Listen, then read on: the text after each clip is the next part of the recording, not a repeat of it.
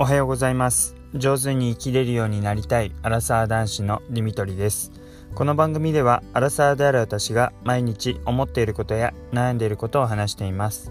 聞いていただいた方に共感していただけたりもやもやしたものが少しでも軽くなってもらえたらと思っています。おはようございます、え、26日、え、日曜日の朝になります。えー、今朝もすごい晴れていてただ最高気温とかかなり昨日より下がるみたいで、まあ、確かに昨日すごい暖かかったなと思ったんですけどやっぱり最高気温がかなり高かったみたいですねなので、えー、まあいよいよというか本当にちゃんとした冬っていう感じの、えー、寒さになっています。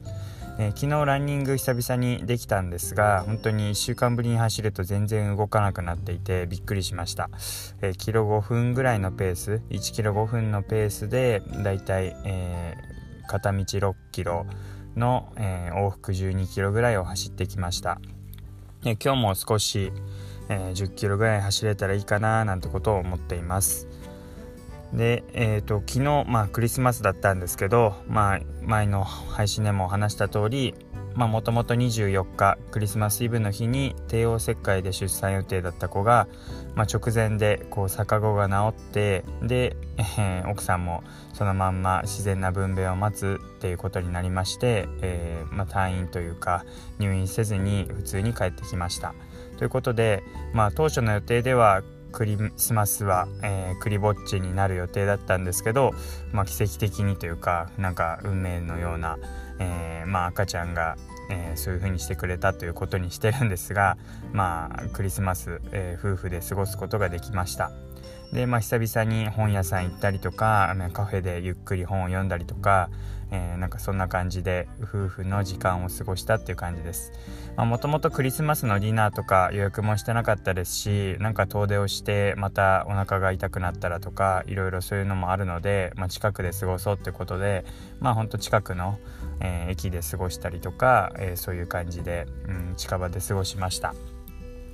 で最近ハマっているんですけどもあの近くの駅とかまあちょっと旅行先でもいいんですけどあのデパ地下があってそのデパ地下でだいたい、うん、夕方5時とか6時ぐらいになると値下げを始めるんですね。でその惣菜がすごい安くなるっていうのがあのなんかお得感がすごい快感で例えばえー、中華料理とかが1パックだったら400円とか500円するようなものが3パックで1000円とかあと昨日やってたのはですねなんか近くのカレー屋さんとかあとは中華料理屋さんからなんかそこの場所にこう届けられている一日ずっと置いてあるようなものがあるんですね、えー、だから店の名前は普通にあの、まあ、路面店っていうか街中にある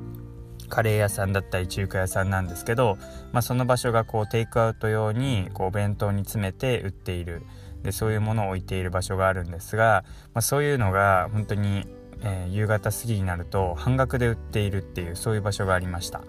で例えば、えー、500円のチーズナンとかが250円で買えたりとか、えー、バターチキンカレーも400円なのが200円とか、えー、そういうもうなんか破格の値段で買うことができるんですね。で味はもちろんお店の味なのでなんか普通にお店で買って帰ってくるっていうのがバカバカしく思えてしまうぐらいまあ出来たてではないんですけどでもその日に食べて電子レンジでチンすれば十分温かく美味しく食べられますし、まあ、そういうものが本当に半額の破格の値段で買えるっていうのが